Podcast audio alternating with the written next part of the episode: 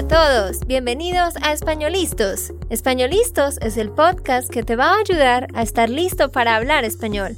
Españolistos te prepara para hablar español en cualquier lugar, a cualquier hora y en cualquier situación. ¿Recuerdas todos esos momentos en los que no supiste qué decir? ¿Esos momentos en los que no pudiste mantener una conversación? Pues tranquilo, Españolistos es la herramienta que estabas buscando para mejorar tu español. Dile adiós a todos esos momentos incómodos. Entonces, empecemos. ¿Estamos listos? Yo soy Andrea, de Santander, Colombia. Y yo soy Nate, de Texas, Estados Unidos. Hola, hola para todos, ¿cómo se encuentran en el día de hoy? Ojalá que muy bien, ojalá que estés teniendo un lindo y productivo día y ojalá que tu cerebro esté preparado para el episodio de hoy porque te vamos a poner a prueba junto con Nate. Este es un episodio de gramática donde tú vas a traducir frases en las que se utiliza el pretérito y el imperfecto. Eso es lo que vamos a hacer hoy, aprender un poco sobre el pretérito y el imperfecto cuándo y cómo usarlos y vas a escuchar varias frases que, como dije, tendrás que traducir y luego yo voy a estar corrigiendo a Nate y haciendo comentarios en sus traducciones para que puedas aprender de esa manera. Así que alístate porque tu cerebro al final de este episodio va a estar a punto de explotar. No mentiras. Sí, vamos a dar un poco de pausa para ustedes porque queremos que tú estás escuchando mientras estás tratando de traducir nuestras frases. Queremos que tú estés. Queremos que tú estés tratando de traducir estas frases. El subjuntivo, ¿no? Quiero que un deseo, entonces el verbo que sigue se usa en el subjuntivo. Pero muy importante, antes que nada, si quieres, si sientes que lo necesitas, ve a descargar el transcript. Hay un transcript que puedes descargar con las traducciones y, todo esto, mejor dicho, todo lo que vamos a decir con los ejercicios en inglés, en español, si quieres, ve a espanolistos.com y ahí puedes descargar el transcript. Y de esa manera vas a poder escuchar y leer al mismo tiempo. Recuerda que puedes descargar todas las transcripciones con un solo clic cuando tú vas a espanolistos.com y das clic en el donate botón de donate. Ahí, si tú das una donación para nuestro trabajo, en tu correo vas a recibir todas las transcripciones de una vez desde el episodio 20. Bueno, sin más rodeos, empecemos. Algo que confunde mucho a todos los estudiantes es el uso del pretérito y el imperfecto, ¿verdad? o sea, estos dos tipos de pasado. ¿Cuál es la diferencia? ¿Qué piensas tú, Nate? ¿Qué me dirías tú? ¿Cuál es la mayor diferencia entre el pretérito y el imperfecto? ¿Cuándo usas el pretérito? Por ejemplo, yo fui a la tienda ayer. ¿Y cuándo utilizas el imperfecto? Como yo iba a la tienda tres veces por semana cuando estaba en la escuela. ¿Qué piensas tú?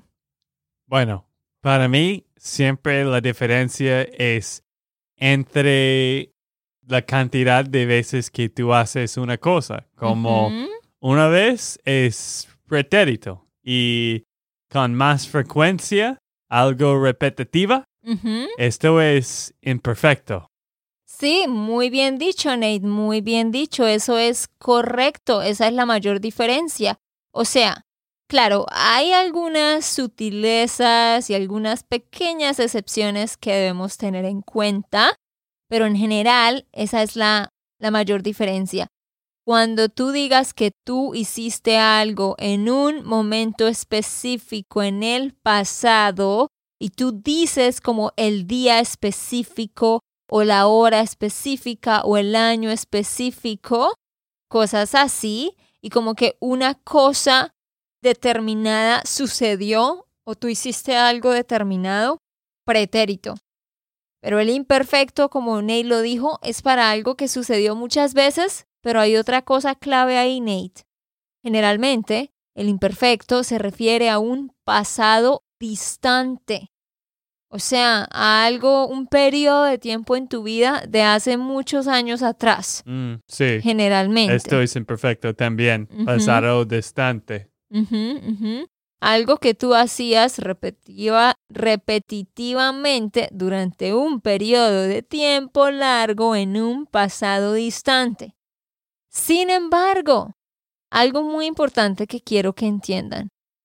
En esta construcción, si yo digo algo como Yesterday I was watching TV when Nate called me. Esa frase. Ayer yo estaba viendo televisión cuando Nate me llamó. En ese caso, yo estoy utilizando estaba, lo cual es el imperfecto de estar. Y tú dirás, pero Andrea, ¿por qué estás utilizando el imperfecto si no te refieres a un pasado distante? Estás hablando de ayer, de anoche, ¿cómo así? ¿Por qué utilizas estaba? Bueno, vamos a ver esto como una pequeña excepción y una regla que dice que para una acción continua en el pasado, tú necesitas decir estaba para mostrar que era una acción que estaba desarrollándose durante un periodo de tiempo. Sí, yesterday I was watching TV. Yo estaba viendo televisión. Aunque esto fue ayer, esta acción estaba continuamente repitiéndose por 30 minutos o una hora. Solamente tienes que saber que cuando tú dices I was watching, I was writing, you were watching, you were writing, o sea, was o were más un verbo con ing, vas a decir estaba y luego el verbo en ando o endo. Sin embargo, hay otras sutilezas ahí también y sí hay momentos en los que podrías decir estuve viendo televisión, pero todo eso lo vamos a explicar después. Sí, y para los que no saben, esto es una tema que Andrea está enseñando en nuestra Parcero Membership que vamos a explicar en el final. Si tú quieres revisar un poco sobre este, este membresía que ofrecemos, tú puedes ir SpanishLandSchool.com slash member. Exactamente, al final les quiero comentar sobre esto. La mayoría de ustedes que nos han escuchado constantemente sabrán que tenemos un curso online mensual donde cada mes nos enfocamos en un tema y es que este es el tema del mes de junio, pretérito versus imperfecto. Bueno, empecemos con las frases de traducción Nate. Número uno, ¿cómo dices esto?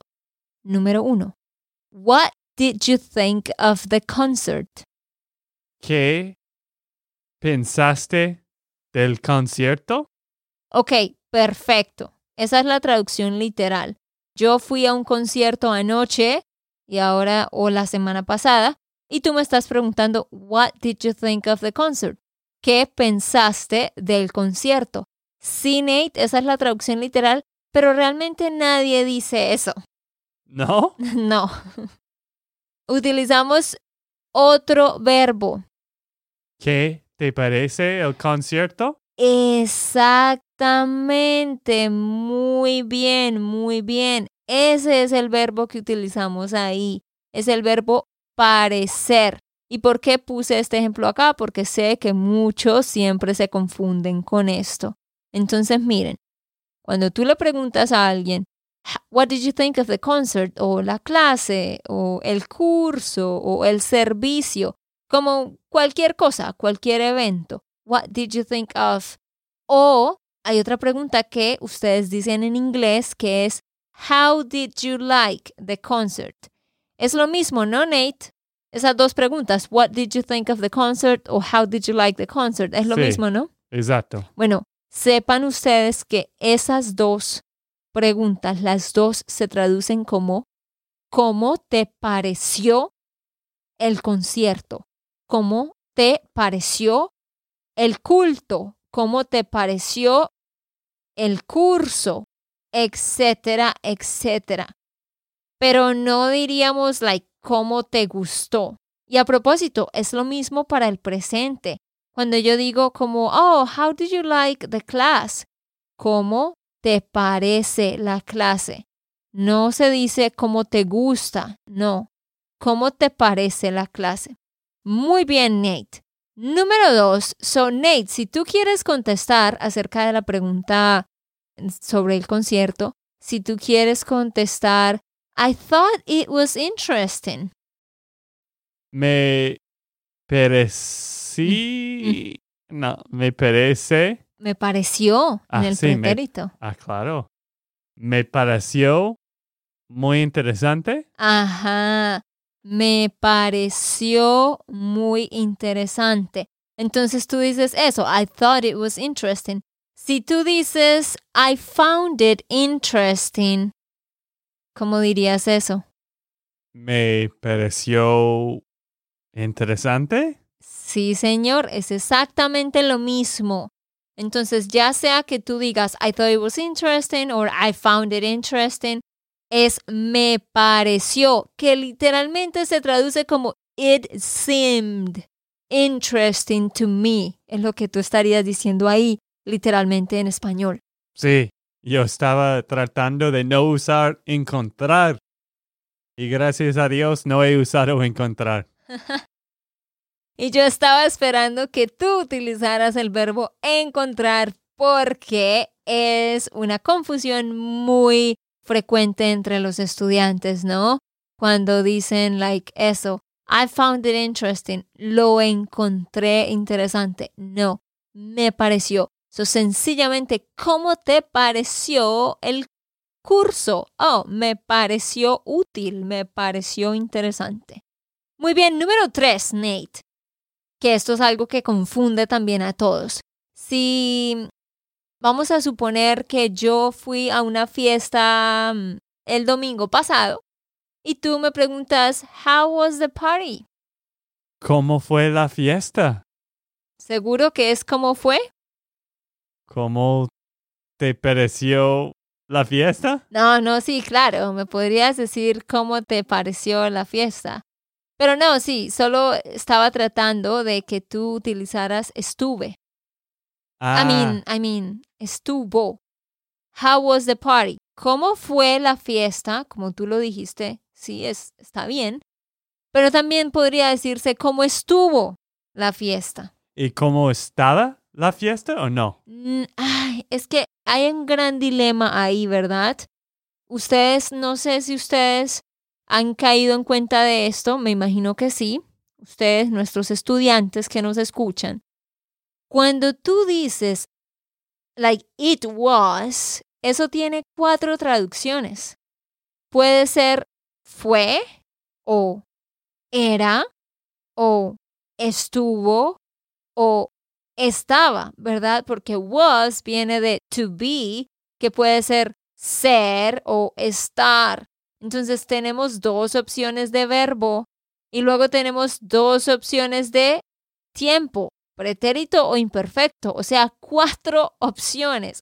Esto es muy confuso para la gente. How was the party? Siempre me preguntan, Andrea, ¿cómo, cómo se hace esa pregunta? ¿Cómo estaba la fiesta? ¿Cómo estuvo la fiesta? ¿Cómo era la fiesta? ¿O cómo fue la fiesta? La verdad, aquí hay dos opciones. Estaba y era, no los vamos a usar porque es en el imperfecto y es como si se refiriera a algo que pasó hace mucho tiempo o algo que se repitió varias veces. Entonces, por eso no lo vamos a usar. Sabemos que es pretérito porque nos referimos a una fiesta específica que sucedió en un momento específico en un pasado cercano. Entonces, por esa razón, vamos a utilizar el pretérito. Ahora, ser o estar. Ese es el gran dilema. Sí, siempre es un gran dilema para mí. y en cuanto a la pregunta, está bien decir cómo fue la fiesta o cómo estuvo la fiesta. O sea, las dos las puedes decir. pero para mí es más correcto decir cómo estuvo porque cuando la persona, o sea, estar se refiere a algo temporal, al estado de algo, a la condición temporal de algo. Entonces, esa fiesta fue temporal y puede ser que estuvo divertida o estuvo aburrida o estuvo interesante, como hay diferentes opciones de cómo pudo ser. Por eso utilizaría estar, porque es que el verbo ser se refiere más a características fijas que nunca cambian, que son permanentes.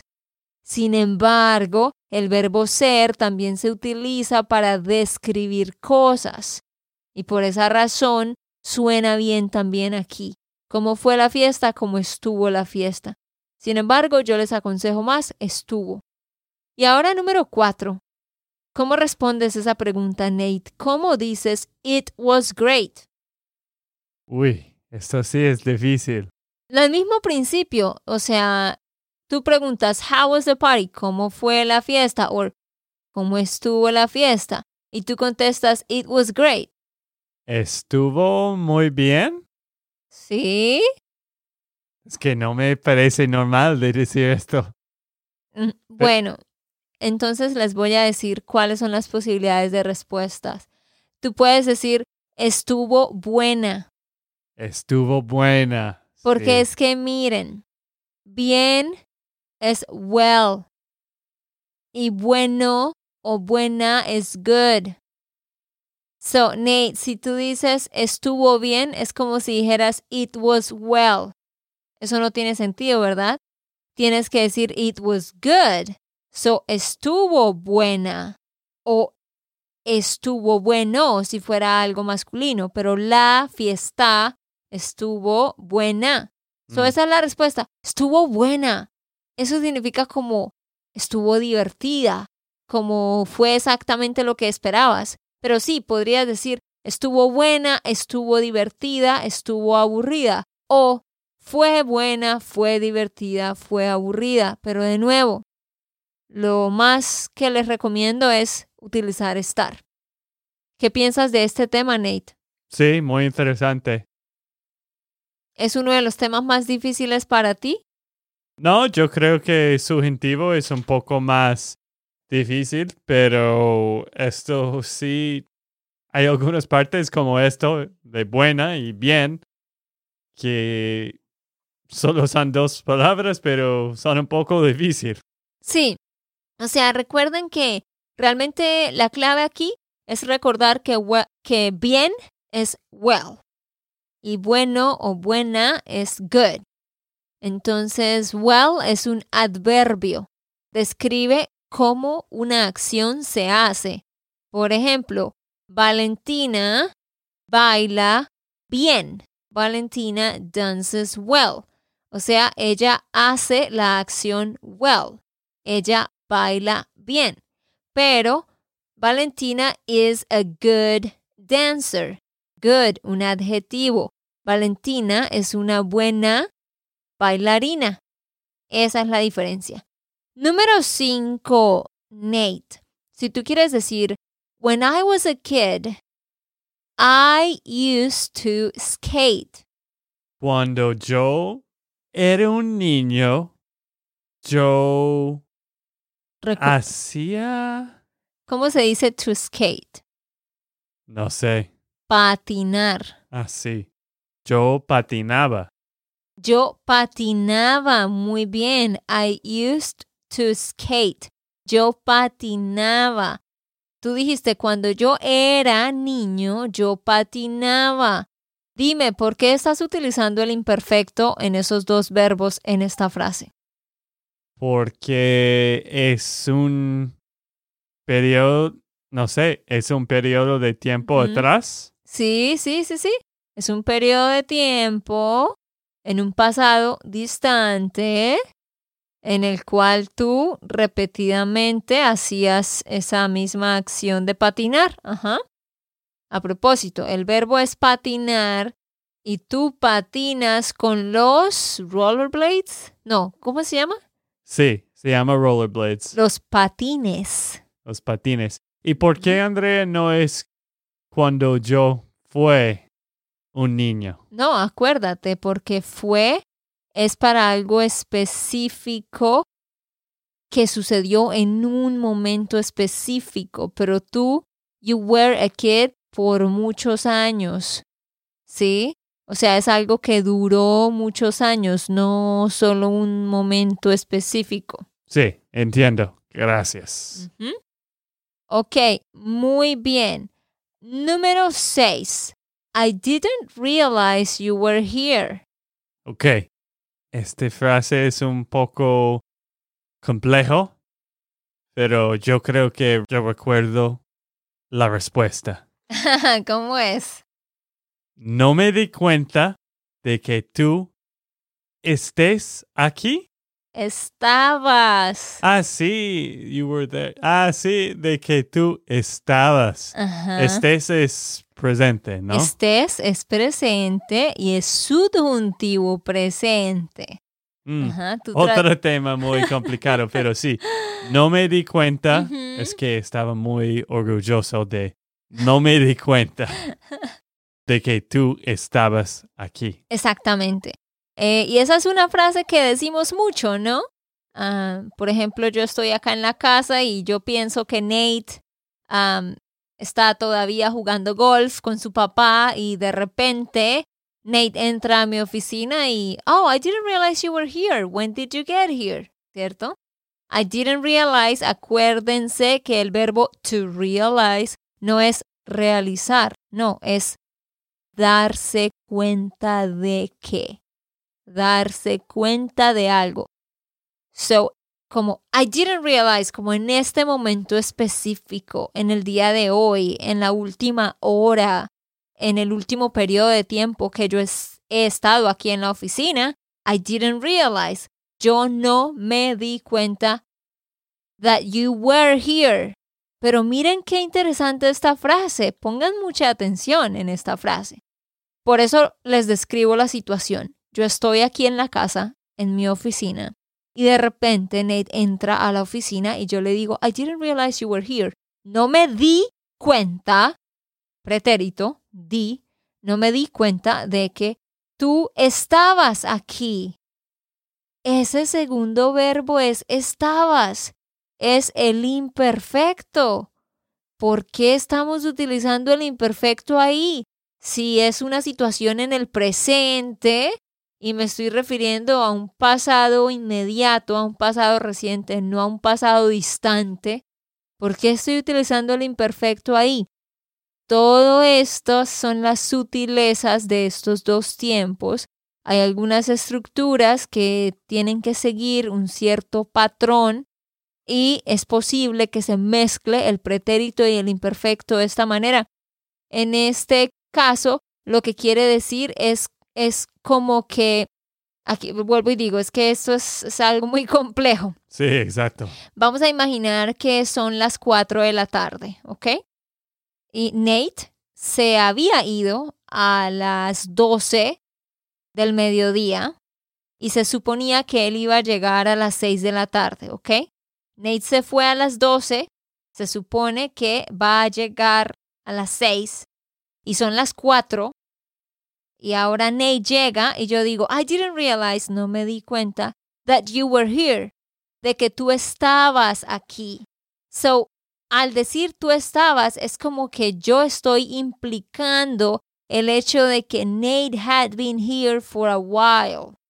So, es muy loco, sí, porque es como que hay un periodo de tiempo ahí, como que yo sé que él was here for a period of time, y por eso no digo estuviste, lo cual sería pretérito, sino estabas, porque tú estabas eh, durante un periodo de tiempo. Maybe you got here at three and it's now four. So it's like, él ha estado aquí por una hora. So utilizo el imperfecto como para marcar el hecho de que es el hecho de que Nate ha estado en la casa ha estado sucediendo continuamente. Sí, Pero- entiendo. Pero es muy loco porque ahí realmente no nos referimos a un pasado distante. Todo eso es lo que vamos a estudiar en el mes de junio en el curso de la membresía. Número siete, Nate. I just wanted to apologize. I didn't mean to offend you. I just wanted to apologize. Bueno, tengo que pensar en las palabras. Yo solo quería. ¿Cuál es la palabra? De. ah, Apologize. Disculparme. Ah, sí. Yo solo quería disculparme. ¿Y cuál era la próxima? El, ¿Cuál fue? La- ¿Cuál? Ah, ok. ¿Cuál fue la otra parte en inglés? En ese caso tú dices cuál era. Ah, ¿Cuál era la otra parte? Es muy loco. Les prometo a ustedes que cuando nosotros creamos el material para esto, yo tengo que pensar en muchísimos ejemplos y ta- tratar de encontrar la explicación de por qué se usa una cosa u otra. Aquí, exacto, estamos hablando de algo específico, sería correcto decir cuál fue la segunda parte, pero no, decimos cuál era la segunda parte. Aney, la segunda parte era, was, I didn't mean to offend you. No trataba de of- ofender. Sí, está bien, Nate. Esa traducción está bien y es válida, pero realmente lo que decimos acá, lo que utilizamos es el verbo querer. Es el verbo querer, lo mismo. I didn't mean to say that. I didn't mean to hurt you. I didn't mean to offend you. ¿Los dos vas a usar querer dos veces? No. Sí, se puede, claro, exacto. Ajá. Mm. Entonces, I just wanted to apologize. Yo quería disculparme. I didn't mean to offend you. No quería ofenderte o no quise ofenderte. ¿Ok? Algo muy interesante que ustedes deben saber es que cuando tú dices como I wanted, some, I wanted something, I wanted to do something, o I needed, or I had to, or I knew, or I didn't know, los verbos querer, necesitar, tener y saber, cuando tú los digas en el pasado, la verdad es que como el 90% del tiempo se utilizan en el imperfecto. ¿Ok? Muy pocas veces los utilizamos en el pretérito. La mayoría de cosas que decimos lo utilizamos en el imperfecto. Entonces, en este caso, I just wanted to apologize. Yo quería disculparme. I didn't mean to offend you. Yo no quería ofenderte. Muy bien. Muy bien. Y esta última frase, Nate. I didn't know that Miguel was here. I needed to talk to him. No me di cuenta de... Or- well, sí. Eso es I didn't realize, pero I didn't know. ah, no sabía que that- Miguel estaba aquí. Ajá. Yo quería hablar con él. I, I needed to talk Ah. to him.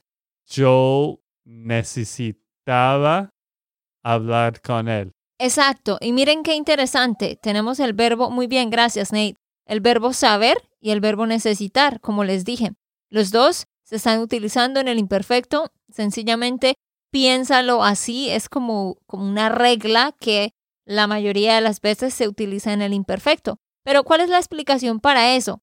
Am, por ejemplo, resulta que Miguel vive a 10 minutos de aquí, de nuestra casa pero él nos está visitando y está abajo en el primer piso.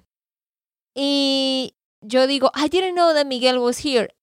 Al utilizar el imperfecto, estoy implicando que el hecho de yo no saber estaba sucediendo por un periodo de tiempo. O sea, en este caso el imperfecto es solo como para indicar que esto había estado sucediendo por un periodo de tiempo por todas estas tres horas que he estado aquí en mi oficina, yo no sabía continuamente, no sabía que Miguel estaba continuamente, estaba en el primer piso. Y yo necesitaba hablar con él. Durante los últimos tres días continuamente he estado teniendo la necesidad de hablar con él. ¿Sí me hago entender? Es como que no fue que en este mismo minuto yo necesité, I needed something, yo necesité algo en este mismo minuto, no. Es como que yo tenía esa necesidad durante los últimos tres días. Por eso digo yo necesitaba para marcar que ha estado continuamente sucediendo. Ah, ok. Bueno, espero que ustedes hayan aprendido conmigo con estas frases. Yo sé que es un poco difícil, pero poco a poco vas a avanzar. Y si tú quieres más práctica, y si tú quieres, Andrea, instructándote. Instruyéndote. Ah, sí, sabía. Cuando dije la palabra no era instructando. Instruyéndote. Ajá. Si tú quieres, Andrea, instruyéndote cada mes. Y con este tema en junio, Andrea va a enseñarte en nuestra membresía de parceros. Puedes averiguar todos los detalles y empezar a aprender en SpanishLandSchool.com slash Exactamente, este es un curso mensual en el que vas a tener una clase en vivo cada sábado y también el primer miércoles del mes. También vas a tener una plataforma con muchas lecciones, ocho lecciones con material estructurado y organizado, muchos ejercicios y quizzes, llamadas de conversación, etc. Todo lo que necesitas para mejorar tu español de manera organizada está en un solo lugar.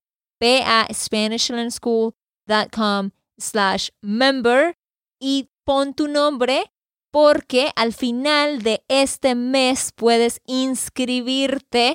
Asegúrate de poner tu nombre en la waitlist para que puedas sign up y empieces con nosotros en el mes de junio que vamos a estar aprendiendo sobre el pretérito y el imperfecto. Ok, esto fue todo por el episodio de hoy. Esperamos que les haya gustado y que hayan aprendido. Y recuerda, si sientes que estás listo para aprender español, solo da un clic en Español Listos. No olvides dejar tus comentarios de lo que te gustó y los temas que quieres que tratemos. Suscríbete y déjanos tus reseñas. Españolistos les dice chao chao y hasta, la próxima.